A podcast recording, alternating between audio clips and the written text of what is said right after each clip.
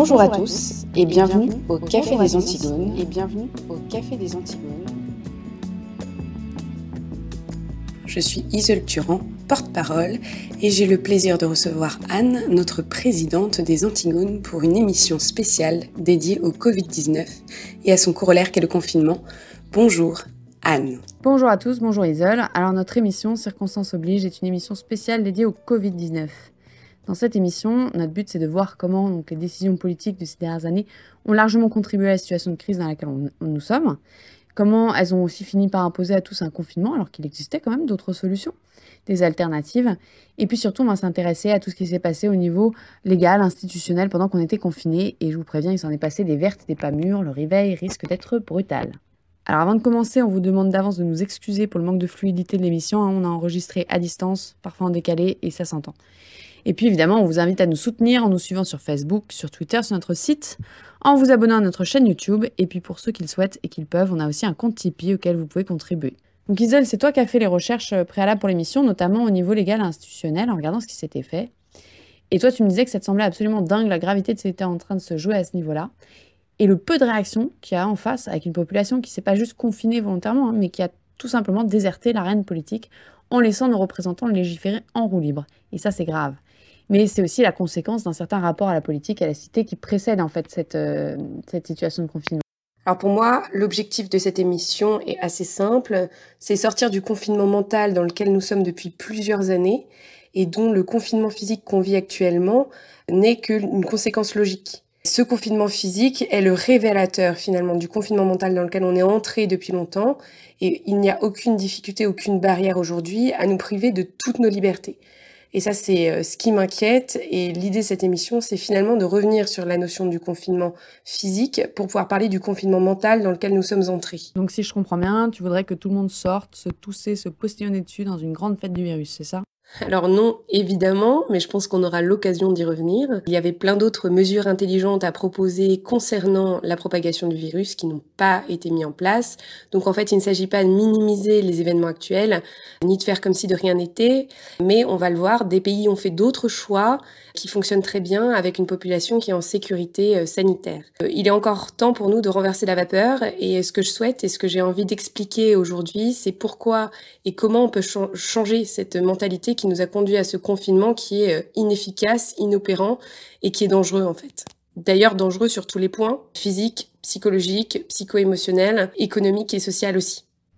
Oui, parce qu'avec la peur qui nous a pris, on a fini par tout confondre. Aujourd'hui, dans certains esprits, on a quasiment l'impression que le confinement va éradiquer la maladie, grosso modo, parce que le virus aurait plus de proie, plus rien à manger, quelque chose comme ça. Sauf que si on prend un peu de recul, on se souvient tout de même que le confinement s'est imposé parce qu'il y avait trop de malades à la fois que les hôpitaux étaient débordés. C'est une question qui était avant tout logistique. On manquait de moyens logistiques pour gérer l'épidémie qui arrivait. Donc on a imposé un confinement généralisé. Euh, l'objectif du confinement, c'est tout simplement de masquer l'incapacité totale dans laquelle euh, le gouvernement a été euh, mis. il a été dans l'incapacité d'anticiper l'arrivée du Covid-19 en France. On se souvient notamment des, différentes déclarations contradictoires des ministres et des différentes personnalités qui ont minimisé d'abord la dangerosité du virus. Enfin là, on est vraiment dans une dynamique qui est similaire à celle du nuage de Tchernobyl qui s'arrête aux frontières. Rappelons quand même que si nous sommes aujourd'hui massivement assignés à résidence comme des criminels, hein, ce n'est pas pour que les Français et plus largement les Européens, les Occidentaux n'attrapent pas le virus, hein, mais simplement pour retarder le pic épidémique de manière à ce que les hôpitaux ne soient pas complètement dépassés par l'afflux des malades. Les hôpitaux étaient déjà depuis plusieurs mois en grève pour protester contre les coupes sèches, les fermetures d'établissements, les privatisations des cliniques, euh, le manque de matériel et de personnel, hein, le, faible revenu des, infirmières par exemple. On parlait déjà euh, des manques de lits, des manques de respirateurs au temps de la grippe, donc le Covid-19 n'a évidemment rien arrangé. Le personnel qui n'en peut plus, qui a un rythme de travail qui n'est pas sain, tout simplement, qui n'est pas viable. Et c'est cette crise de l'hôpital, faute euh, d'imprévision de notre classe politique depuis des années, qui nous conduit dans cette situation. D'ailleurs, donc l'État avait passé en 2005 un accord avec la dernière usine française de fabrication de masques, dans lequel il s'engageait à acheter une partie de la production pour ses propres stocks. Sauf qu'en 2010, il y avait eu l'épisode de la grippe H1N1, il me semble. il y avait eu tout un scandale parce qu'il euh, y avait eu trop de stocks de masques faits et surtout trop de stocks de vaccins qui s'étaient avérés complètement inutiles. Donc hop, on a rétropédalé et l'État s'est désengagé, en fait, en arrêtant purement simplement de faire des stocks de masques. La même année, forcément, les ventes de l'usine se ressentent. Et elle est vendue à l'américain Honeywell, qui, grosso modo, a organisé sa faillite hein, pour pouvoir en 2018 la délocaliser à peu de frais. 20 dernières années, ce sont près de 100 000 lits d'hôpitaux qui ont été fermés par le gouvernement successif. Il faut quand même le rappeler. C'est ça. C'est, enfin, ce sont des exemples, parmi d'autres, de la manière dont l'État s'est désinvesti petit à petit de l'économie réelle d'une part, de la santé d'autre part. En fait, à force de parier sur l'Europe, sur la mondialisation et ses lendemains qui chantent, alors certains euh, par conviction naïve, hein, d'autres par calcul, ont démantelé et vendu notre pays et bradé notre autonomie pour des profits finalement à courte vue. Ce sont des choix politiques qui nous valent aujourd'hui de ne pas avoir le matériel pour faire face au virus, ni les moyens de les produire. Les choix politiques ont été justifiés par l'idéologie ambiante, idéologie libérale d'abord, et puis aussi par le libéralisme moral et social. Euh, on pourrait citer déjà euh, tous nos travaux que nous avons effectués sur, euh, sur les questions féministes, qui relatent cette idéologie ambiante qui conduit finalement à cette crise qu'on voit aujourd'hui de manière pratique. Donc en quelques dizaines d'années, on est passé d'une situation de relative autonomie nationale, mais aussi locale et familiale, où en fait chaque région, dans une certaine mesure chaque foyer, produisait sa nourriture, troquait, échangeait, commerçait, donc d'abord avec ses voisins les plus proches, à une situation où c'est extrêmement difficile pour un foyer de vivre sur un seul salaire. Donc papa et maman vont user leur santé dans des métiers précaires et sous-payés, tout en disant merci de pouvoir faire des heures sup le dimanche pour pouvoir faire garder leurs gosses par une nounou d'importation et les nourrir avec des plats préparés truffés de toxiques. Ah, il ne s'agit pas pour autant de dire que tout était parfait euh, ou de montrer une image d'épinal du passé, mais moi, pour ma part, hein, j'ai quand même le souvenir de mes grands-parents euh, qui avaient gardé certaines habitudes et qui, du coup, avec ce qui leur restait de, leur ferme, avaient les moyens de se nourrir à peu de frais, avec un potager quand même conséquent, avec les quelques animaux qui leur restaient, et puis aussi euh, en échangeant et en comptant sur les voisins qui, eux, produisaient encore des choses que, que, mes grands-parents ne produisaient pas. Donc localement, il y avait quand même les moyens d'assurer une subsistance de base, euh, même si euh, c'était pas forcément euh, ni parfait ni idéal. Hein. Le résultat, bah, c'est un pays démuni face à l'arrivée du Covid-19, des malades qui sont pris trop tard par des hôpitaux débordés dans les régions les plus touchées. Alors forcément, bah, il y a des morts, et des morts franchement inutiles, et ça, c'est grave. Alors surtout que le Covid, au final, est quand même soignable dans une majorité des cas. Si tant est qu'on s'en occupe tôt, déjà, et euh, si tant est qu'on en ait les moyens euh, pratiques et euh, techniques et logistiques. Alors oui, évidemment oui. Alors nous ne sommes pas médecins, c'est sûr, et donc on ne va pas rentrer dans le détail des soins possibles, mais il y a des remèdes. Et il y en a même plusieurs, il n'y a pas une seule solution. Il y a évidemment cette histoire de chloroquine, hein, le médicament qui est généralement prescrit contre le palu et que le professeur Raoult a recommandé sur une vidéo qu'il avait balancée sur YouTube donc euh, le professeur Raoult, donc, qui lui est euh, responsable de l'IHU de Marseille. Alors, Marseille, c'est particulier. Ils ont quand même réussi à tester, a priori, à peu près 2,5% de la population marseillaise, ce qui est très, très au-dessus des autres départements. Par ailleurs, ils affichent un, plutôt un très bon taux de rétablissement et, euh, et un, plutôt un faible taux de décès. Alors, euh, dans le check news de Libération, euh, ces résultats super positifs sont nuancés dans la mesure où effectivement, il faut comparer ce qui est comparable. On n'a pas les statistiques dans les autres départements, on n'a pas les mêmes statistiques puisque beaucoup moins de personnes ont été dépistées.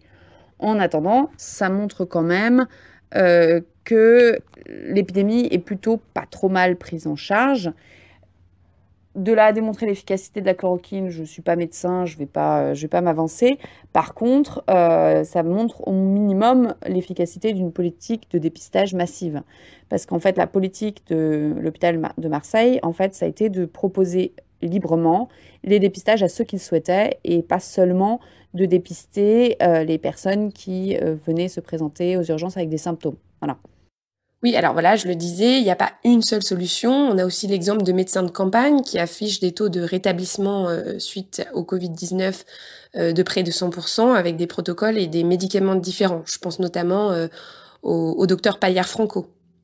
Pourquoi on n'en fait pas la, publicité? Pourquoi on ne les généralise pas? Pourquoi on ne mutualise pas toutes ces solutions? Eh bien, je pense qu'il n'y a pas que de l'incurie et de l'absence de professionnalisme.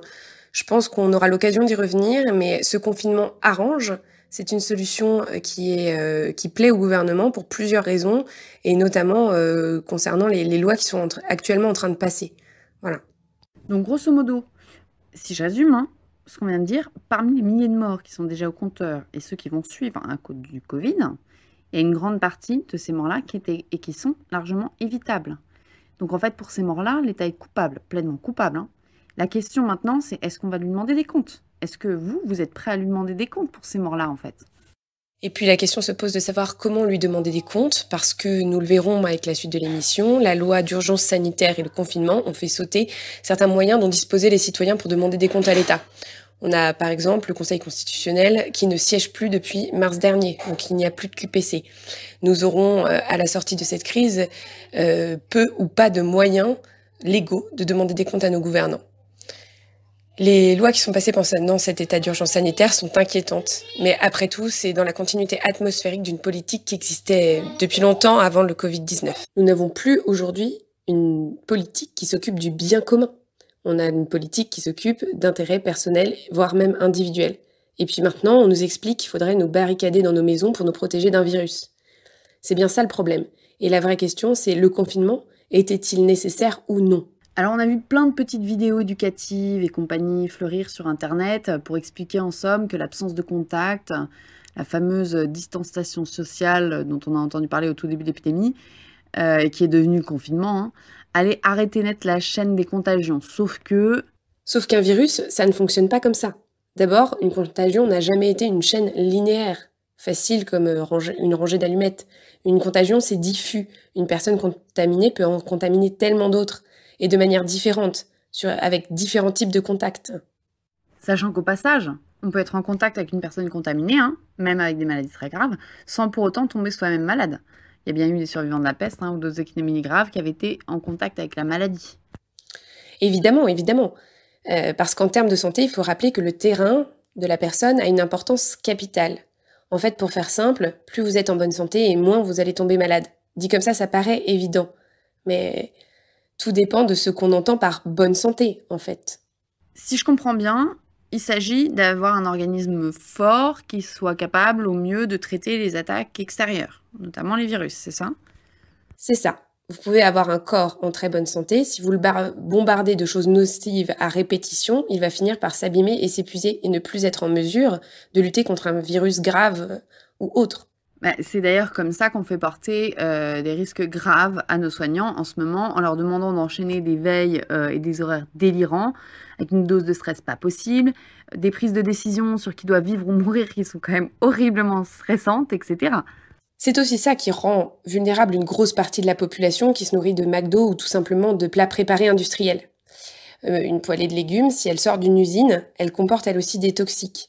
Faut rappeler qu'aujourd'hui on s'habille, on se lave euh, avec des toxiques, on s'habille avec des vêtements enduits de toxiques, on respire un air pollué, on boit une eau polluée, c'est aussi ça le problème. Et cerise sur le gâteau, ce gaffe d'hormones. Hein. La pilule reste le premier perturbateur endocrinien, qu'on se le dise, et de médicaments façon antidouleur et compagnie. Le réflexe moderne face à la moindre douleur ou moindre symptôme, c'est surtout de faire taire le symptôme euh, avant de se poser la question d'où il vient. Je généralise, mais ça reste tout de même un réflexe assez bien partagé chez nos contemporains. Tout ça, ce sont autant de petites attaques quotidiennes qui affaiblissent l'organisme petit à petit et qui font qu'on est aujourd'hui tous en mauvaise santé. On est donc face à une population qui est en réalité déjà en partie empoisonnée, donc pas franchement en forme pour combattre le virus, hein, et qui a pourtant l'air d'en tenir une bonne couche, faut être honnête. Et là, une fois encore, il y a une responsabilité grave de notre système économique qui privilégie quand même la vente de denrées à bas coût mais de qualité moindre, et une responsabilité évidemment de l'État qui permet à notre marché d'être inondé de produits bas de gamme, blindés de toxiques, fait à moindre coût à l'autre bout du monde, pendant que nos agriculteurs, nos artisans, nos petites usines s'arrachent les cheveux pour rentrer dans leurs frais. Alors on a une production de qualité en France, hein. on a des circuits bio, on a euh, des productions euh, euh, qui sont, qui sont d'autrement meilleure qualité que ce qui inonde le marché. Mais cette production-là subit quand même une concurrence assez déloyale de produits beaucoup plus bas de gamme et notamment de produits bas de gamme d'importation qui sont euh, produits avec une main-d'œuvre beaucoup moins chère et, euh, et, avec des matières premières beaucoup moins chères. Du coup, la différence pour le consommateur, c'est un choix qui est difficile et c'est un choix qui, même parfois, dans certaines situations, assez infaisable hein, quand on a des revenus réduits. Faut être honnête. Alors, avec la particularité que le virus s'attaque en priorité à des personnes âgées ou euh, ayant des, comorbidités en fait. Pourquoi ça alors? On nous a dit d'abord que les enfants étaient juste porteurs et compagnie, qu'il n'y avait pas de danger pour eux. Il y a des études qui se multiplient sur le virus, alors on serait plus sur un truc pulmonaire, mais sanguin, ou global, ou hybridé, ou mutant, enfin ça devient compliqué de démêler le vrai du faux. Personnellement, ce que j'ai compris, c'est que c'était en gros un peu le Frankenstein du virus du Covid, quoi. Euh, mais ça ne nous aide pas vraiment à comprendre comment ça fonctionne, de manière à estimer le niveau de danger pour chacun et pour ses proches. Donc, est-ce que toi, qui t'y connais un tout petit peu plus que moi en virus, quand même, qu'est-ce que toi tu penses de ce fameux Covid? Alors, pour faire simple, la flore intestinale, c'est le siège de la santé humaine. Lorsque vous avez une attaque, qu'elle soit virale ou bactérienne, c'est cette flore intestinale qui va donner le là à votre organisme pour qu'il puisse se défendre.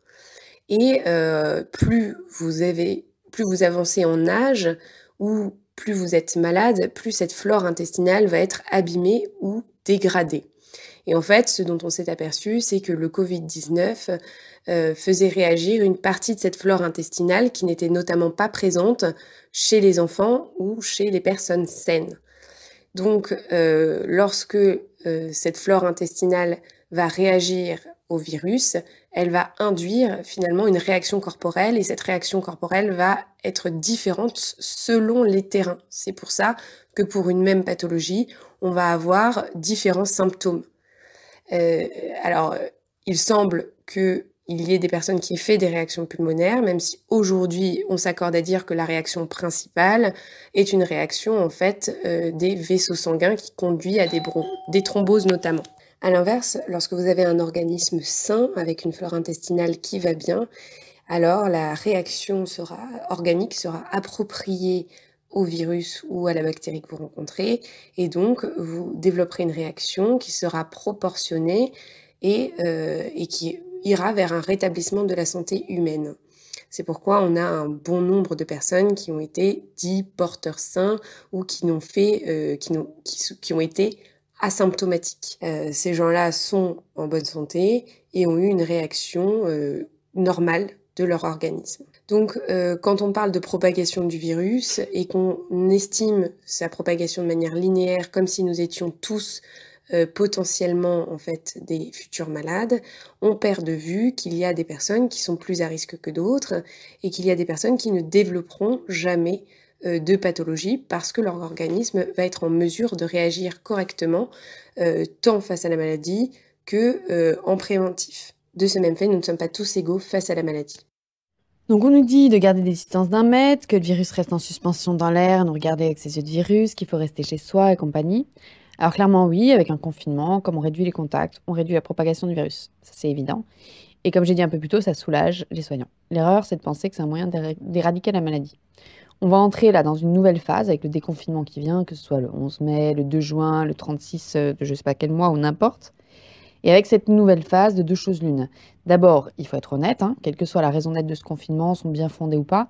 C'était le choix de la France, donc il y a une forte probabilité pour qu'un jour, on nous annonce un deuxième confinement. Et ce deuxième confinement, il sera sans doute vachement moins sympa que le premier, dans la mesure où les outils de contrôle des populations sont déjà en place et les habitudes et les réflexes déjà pris chez les gens. Le réflexe a aussi été pris par les gouvernants, hein, d'ailleurs. C'est tellement pratique de légiférer tranquille, on y reviendra ça aussi, je pense. Alors ensuite, qu'on arrive à le prendre avec calme et sérénité ou qu'on s'inquiète pour soi et ses proches, il faut se rendre à l'évidence, maintenant qu'il est là, ce virus, il bah, va falloir vivre avec. Alors un virus, ça fait partie du règne du vivant, c'est partout où l'on est, partout où il y a des êtres humains, eh bien, il a la capacité de se développer. Donc le virus ne s'arrête pas aux murs et aux frontières que l'on peut poser.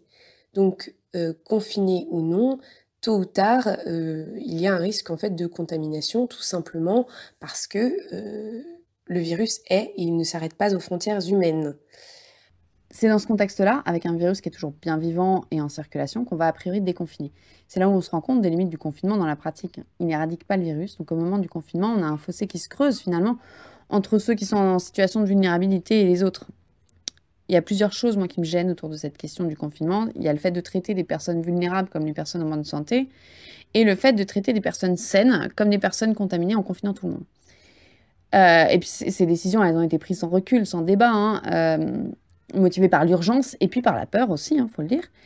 Et ce confinement, légalement, certes, il nous a été imposé sans débat, mais il faut aussi voir que les gens en étaient plutôt contents, ils étaient nombreux à le demander. Il y a eu un consensus assez large autour de la question du confinement. Avec un milliard de personnes confinées, on oublie euh, que certains pays ont fait des choix différents, notamment avec la pression médiatique qu'il y a aujourd'hui en France. On ne se rend plus compte euh, des choix euh, qui ont pu être faits tout au sein de l'Europe ou même ailleurs dans le monde. Alors qu'on constate qu'en réalité, il y a des pays qui s'en sortent beaucoup mieux avec des procédures qui ne relèvent pas de, de lois liberticides, tout simplement. Un confinement en France, en Allemagne, en Angleterre, c'est pas la même chose. En Allemagne, par exemple, pendant le confinement, on pouvait encore circuler à trois adultes. En Angleterre, il n'y a pas besoin de justificatif. On faisait confiance à la population. Euh, et puis d'ailleurs, si on veut, on pouvait passer la journée à marcher dehors. Hein. Ce qui était interdit, c'était les attroupements, de se poser pour un pique-nique. Donc quand on parle de confinement, on ne parle pas de la même chose d'un pays à l'autre. Alors oui, on va revenir sur euh, la question de la quarantaine. La quarantaine pourrait être justifiée face au risque que, représente le Covid-19. Et là, je vais faire une petite parenthèse sur la différence en fait entre euh, une quarantaine et euh, un confinement. Une quarantaine, selon l'OMS, c'est juste la mise à l'écart de voyageurs sains pendant 40 jours. Donc, euh, il ne s'agit pas d'écarter les malades ou de les mettre euh, à l'écart, euh, ni même de confiner toute une population. La quarantaine ne doit concerner que des voyageurs sains. Isoler des malades en vue de leur protection, ça peut être éventuellement une option, mais ça, c'est ce qu'on appelle le soin. Et donc là encore, il ne s'agit pas d'une quarantaine. Ça, ça a été le choix de l'Islande avec donc deux campagnes de dépistage, l'une ciblée avec notamment les personnes qui rentraient dans le pays et qui venaient de zones à risque, et l'autre euh, au hasard et sur base de volontariat. Et au global, avec ces deux campagnes, il y a plus de 10% de la population qui a été testée, ce qui a permis d'organiser euh, un isolement des personnes euh, dépistées qui étaient malades, hein, et, enfin dépistées qui s'avéraient positives, et de ceux qui avaient été en contact avec elles, qui étaient aussi invités à s'isoler. Donc résultat, l'épidémie est quand même restée moindre en Islande, et le gouvernement considère que le pic épidémique est passé. Le pays compte, au moment où on enregistre, seulement 10 morts. Après, quel que soit le choix qu'on prend hein, au niveau d'un pays, ça me semble intellectuellement moins problématique d'isoler des personnes malades ou potentiellement contagieuses pour des raisons sanitaires, puisque dans ce cas-là, la privation de liberté, elle est clairement temporaire, elle est exceptionnelle, elle est proportionnée a priori aux buts qui sont quand même de l'ordre de la santé publique, euh, que de confiner une population par défaut, y compris des personnes saines et non contagieuses. Dans ce dernier cas, c'est la privation de liberté qui devient la règle, et c'est là où ça peut déraper. En ce moment, on vient de prolonger l'état d'urgence sanitaire. On a commencé à évoquer rapidement ensemble les dérives possibles que ça peut poser en termes de loi derrière. Hein. Et comme tu l'as dit, maintenant que le virus existe, il ne va pas disparaître en un clin d'œil. Donc combien de temps ce régime qui est soi-disant d'exception, l'état d'urgence sanitaire, va durer Et combien de temps on va être privé de nos libertés? Ça, c'est une vraie question. Et, à laquelle on n'a pas la réponse hein, pour l'instant. Euh, et puis bon, par contre, euh, pour pouvoir mettre en place euh, une politique comme ça et un isolement plus ciblé de personnes à risque, il faut être en mesure de dépister plus largement. Alors oui, un dépistage, ça peut être mis en place, ça peut être intelligent, à condition que ce soit fait euh, sur la base du volontariat des personnes qui souhaitent être dépistées et pas autrement. Donc anonymat et pas de contraintes. Alors tout ce qu'on évoque, c'est pas du tout le sens dans lequel vont les annonces autour du déconfinement. L'idée, si je résume, c'est comment retourner au plus vite au boulot en sécurité, malgré la psychose que le gouvernement lui-même entretient depuis le début de l'épidémie, avec du coup des mesures euh, totalement ubuesques qui sont proposées grosso modo pour rassurer les gens, alors qu'elles apparaissent pour la plupart ridicules en fait, quelle que soit la position qu'on a sur le virus, le confinement, tout ça. Les déclarations d'Edouard Philippe, euh, bon là c'est du grand art. Euh, dans la catégorie magique, il y a les transports en commun qui n'ont jamais été jusqu'alors fermés et qui là risquent de l'être après le déconfinement. Donc c'est vraiment n'importe quoi. Alors les crèches et écoles qui réouvrent, ok, pourquoi pas. Hum, si on annonce une reprise de l'économie, il faut bien. Euh, sauf que pour rassurer tout le monde dans ces conditions, c'est effectif réduit, port du masque pour les enseignants, les profs, les élèves. Et là, il faut quand même s'arrêter deux minutes et se poser la question de l'impact psychologique pour les enfants de mesures pareilles. Personnellement, moi j'aurais été favorable à la reprise de l'école, mais autant le lavage de mains à fond, etc., c'est honnête, c'est de l'ordre de l'hygiène, autant le port du masque pour tous, on commence à entrer dans le film de science-fiction. Imaginez vos gamins, notamment les plus petits, qui sont pas en âge de comprendre en fait, dans un endroit où tout est considéré comme toxique, y compris le prof, le voisin lui-même. Imaginez que ça va lui, ce que ça va lui dire de, de l'humanité en fait, cette ambiance délirante. Et puis là, on va devoir arriver euh, à un sujet qui fâche, avec la reprise des messes publiques seulement le 2 juin si les Français sont sages. On doit quand même constater que tout le monde va reprendre le travail, les transports en commun, euh, les crèches, les écoles, mais le culte, lui, sera interdit et mis au même rang qu'une pièce de théâtre. Euh, bah, quand on pense qu'à une autre époque, le réflexe aurait été plutôt des prières publiques, des bénédictions, des adorations, euh, l'interdiction des messes, c'est très révélateur de l'esprit de notre époque. Et finalement, c'est une forme de persécution, je pense qu'on peut le dire. Le plus important euh, aujourd'hui, ça n'est pas euh, de mourir bien dans une perspective catholique avec la prière et les sacrements, mais de mourir le plus tard possible. Et ça, c'est révélateur des priorités de notre société, en fait. Il y avait pourtant euh, mille choses à faire pour pouvoir ouvrir le culte de manière respectueuse des fameux gestes barrières et, de la peur des gens, en fait. Oui, puis l'horizon du 2 juin, c'est seulement pour les messes à effectif réduit, hein. c'est pas pour des célébrations dans des conditions normales. Donc quid des grandes fêtes religieuses, des mariages, des baptêmes, qui sont pourtant quand même des événements à caractère public, hein, du moins communautaire. Et par ailleurs, cet horizon pour les célébrations religieuses, hein, comme pour le confinement en général, a été annoncé, mais sous condition. Tout ça dépendra de l'évolution de l'épidémie. Sauf que euh, cette évolution de l'épidémie, en changeant les méthodes de calcul, tu peux lui faire dire à peu près n'importe quoi. Là, pour le de, l'instant, le nombre de dépistés est super bas. Moi, je sais que la majorité de mes amis qui l'ont eu, hein, il y en a quand même pas mal, euh, ils n'ont pas été dépistés. Et ceux où il y a eu dépistage, au final, finalement, c'était un membre de la famille, et c'est tout, en fait. Donc on est sur des scores qui sont pour l'instant très sous-estimés de personnes contaminées, et du coup qui deviennent assez alarmistes en termes de proportion de morts. Même si, par ailleurs, on compte pas les gens qui meurent chez eux tout seuls. Enfin, il y a un flou voilà, dans le comptage. Et si on change les données qui sont prises en compte, on peut changer les statistiques. Moi, j'avais bossé dans ce domaine et franchement, les statistiques, on peut leur faire dire quand même beaucoup de choses. Et par ailleurs, ça dépend aussi de qui les commente. Et puis, il y a le fameux Stop Covid l'application qui est en discussion pour tracer les gens sur leur smartphone. Là, euh, ils se contentent d'annoncer un débat et un vote spécifique, mais euh, c'est délirant. Je remarque surtout que le débat ne porte pas euh, sur le fait de fliquer les gens, que ce soit bien ou mal de violer le secret médical, mais sur quels sont les meilleurs moyens techniques de le faire. Le problème majeur souligné euh, dans, ces débats euh, de cette application Stop Covid, pour la plupart des gens, c'est pas le principe, mais c'est le fait que trop peu de gens n'ont pas de smartphone et ne pourront donc pas être fliqués. Et euh, autour de cette appli, on entend des raisonnements qui me choquent particulièrement, mais qui sont devenus en fait banals. pour éviter le problème du flicage et de la surveillance de masse, on parle du volontariat. Sauf que franchement, quelle liberté on a quand la pression, elle est sociale et partout. Donc en fait, euh, c'est chacun qui va surveiller son voisin. On entend des gens dire que oui, quand même, c'est une question de santé publique. Pour le coup, c'est impératif et il faut faire une exception. J'ai envie de dire une exception de plus. C'est un gros problème avec la situation dans laquelle on est qui, amène la peur chez les gens. Or, cette peur, aussi légitime qu'elle puisse être, hein, quand on a des proches vulnérables ou qu'on n'est soit même pas en super bonne santé, elle pousse à accepter les choses qu'on n'accepterait pas dans d'autres circonstances, et notamment des lois liberticides avec des zones de flou qui encouragent une appréciation totalement subjectif de la loi par les policiers ensuite sur le terrain. On peut prendre l'exemple des autorisations de sortie pendant le confinement. Le décret, en réalité, euh, n'obligeait pas à avoir une, attestation euh, comme tout le monde, euh, rédigée comme, comme tout le monde l'avait, mais seulement à pouvoir justifier de son déplacement. Donc techniquement, une liste de courses aurait dû suffire en fait. Ah oui, oui, oui. nous, en France, on met la barre très haut. Nous sommes soumis à l'arbitraire le plus total. C'est-à-dire que le policier que vous allez rencontrer qui va euh, regarder votre attestation, il est en situation de police administrative, donc euh, qui est une police préventive, et il va juger euh, de lui-même du caractère légal de votre sortie, voire même du caractère légitime. Et ça va dépendre du bon vouloir du policier sur lequel vous tombez. Moi, je me suis entendu dire par un policier communal que s'il me revoyait dehors avec un motif aussi futile, eh bien, je prendrais une amende parce que je joue avec les règles du confinement. Là, on est hors toute légalité, c'est-à-dire qu'il l'a dit de lui-même. Je jugerai cet événement futile ou non. Par ailleurs, il y a toute la question euh, bah, des drones, hein, évidemment, qu'on a vu sortir à Nice, à Metz ou même à la Trinité-sur-Mer, c'est quand même ridicule. Euh, dans les Vosges, il y a même eu un hélicoptère de gendarmerie qui est sorti pour traquer des randonneurs. Là, on ne voit pas bien le lien entre une propagation virale et des déplacements de personnes. J'ai pas mal de gens dans mon entourage qui ont été sanctionnés pour être à 1 km 100, par exemple, de leur domicile. On est vraiment dans une situation qui, qui n'a pas de sens. Et concernant les drones, le directeur adjoint de la sécurité euh, publique de la Moselle, Patrick Valentin, avait expliqué sur BFM TV que euh, cet outil, donc les drones, euh, va permettre de surprendre les gens, dit-il, parce qu'ils ne voient pas et n'entendent pas le bruissement du drone. Et, ça, c'est super flippant.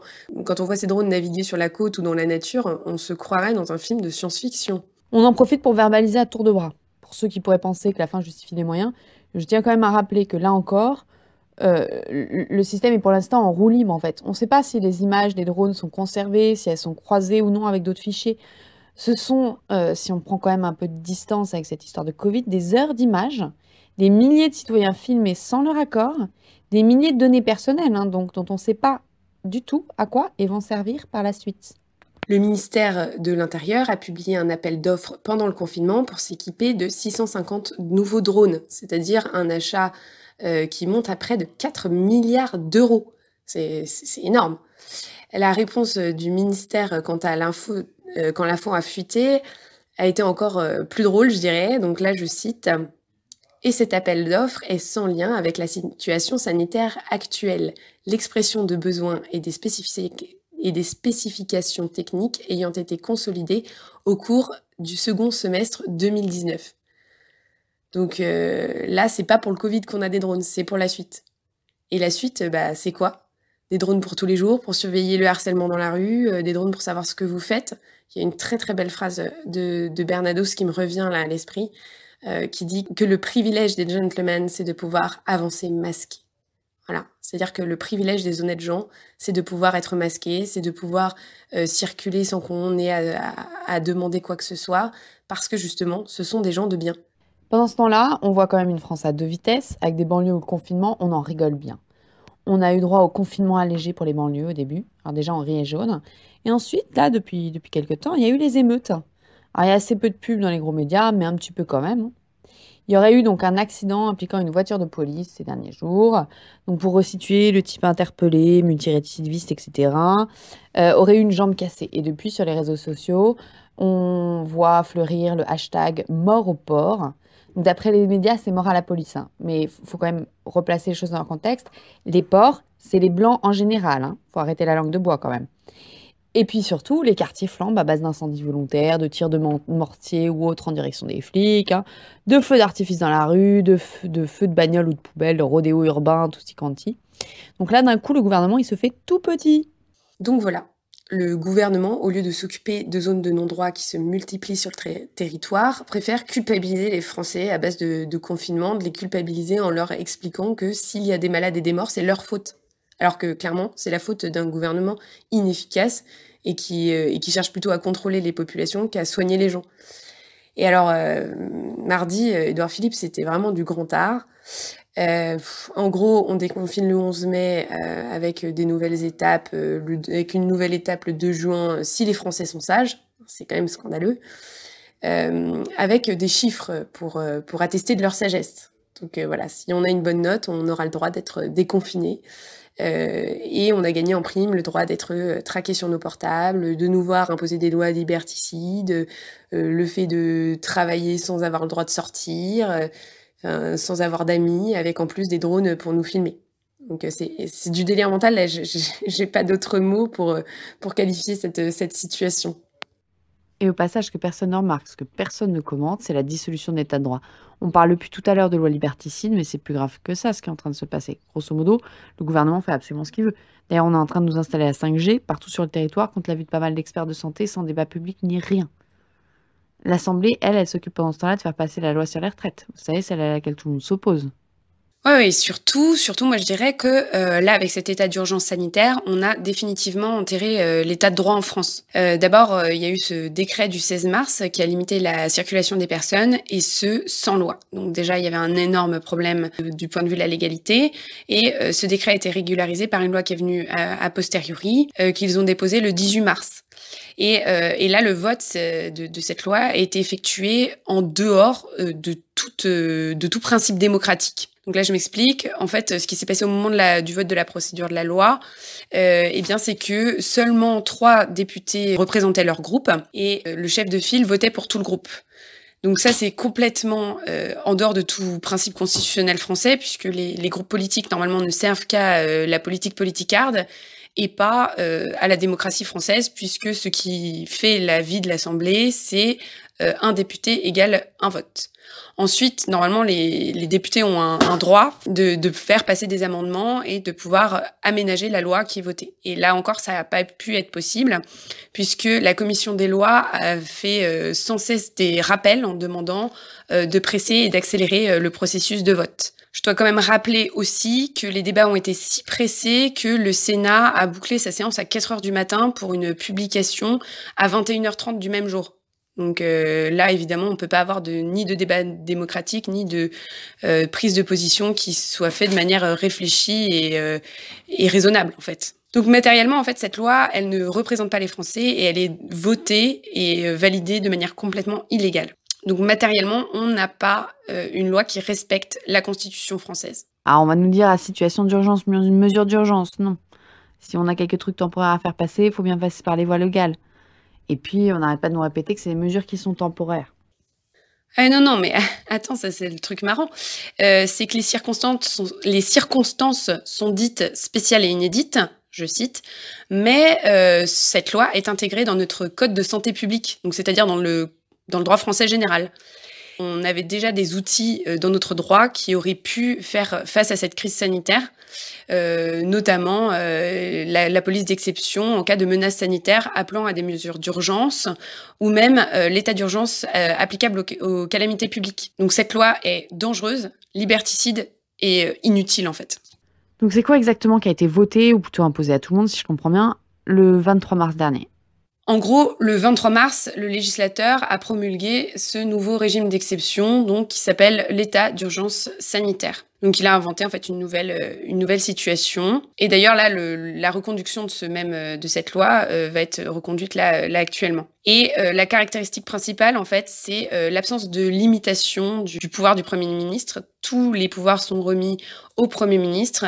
Euh, il peut décider des mesures aussi larges et diverses que de restreindre, interdire la circulation des personnes et des véhicules. Et cette demande de, de non-limitation du pouvoir du Premier ministre, de non-restriction de, de ces de ces prérogatives a été carrément demandé par le Conseil d'État. L'organe qui est censé protéger liberté publique et euh, la conformité du droit administratif a carrément en fait demandé à ce que le Premier ministre ait tous les pouvoirs et pas de, pas de pouvoir restrictif. Ils ont pu remettre en cause pas mal de principes du droit du travail comme l'acquisition des congés payés, les RTT, euh, les durées de travail par semaine, le repos le dimanche. Donc en fait, c'est l'outil de contrôle, le contre-pouvoir, qui est censé s'exercer sur le gouvernement, qui demande au gouvernement d'étendre ses pouvoirs. Sauf que derrière, c'est ce même Conseil d'État qui doit juger du bien fondé du pouvoir du gouvernement, si je, ne m'abuse. Donc en gros, il se pose en juge et parti. Ça, c'est temporaire ou pas? Bah, Non, justement, on ne peut pas savoir ce qui sera limité ou non dans le temps. On n'a aucune, euh, perspective, euh, aucune limitation de rien parce que voilà, ça rentre dans notre droit constant.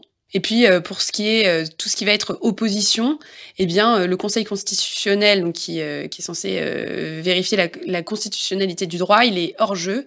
Ils ont carrément fait passer une loi demandant à ce qu'il n'y ait plus de questions prioritaires de constitutionnalité jusqu'au 30 juin pour le moment, éventuellement reconductible. Donc on n'a plus aucun recours face à cette situation.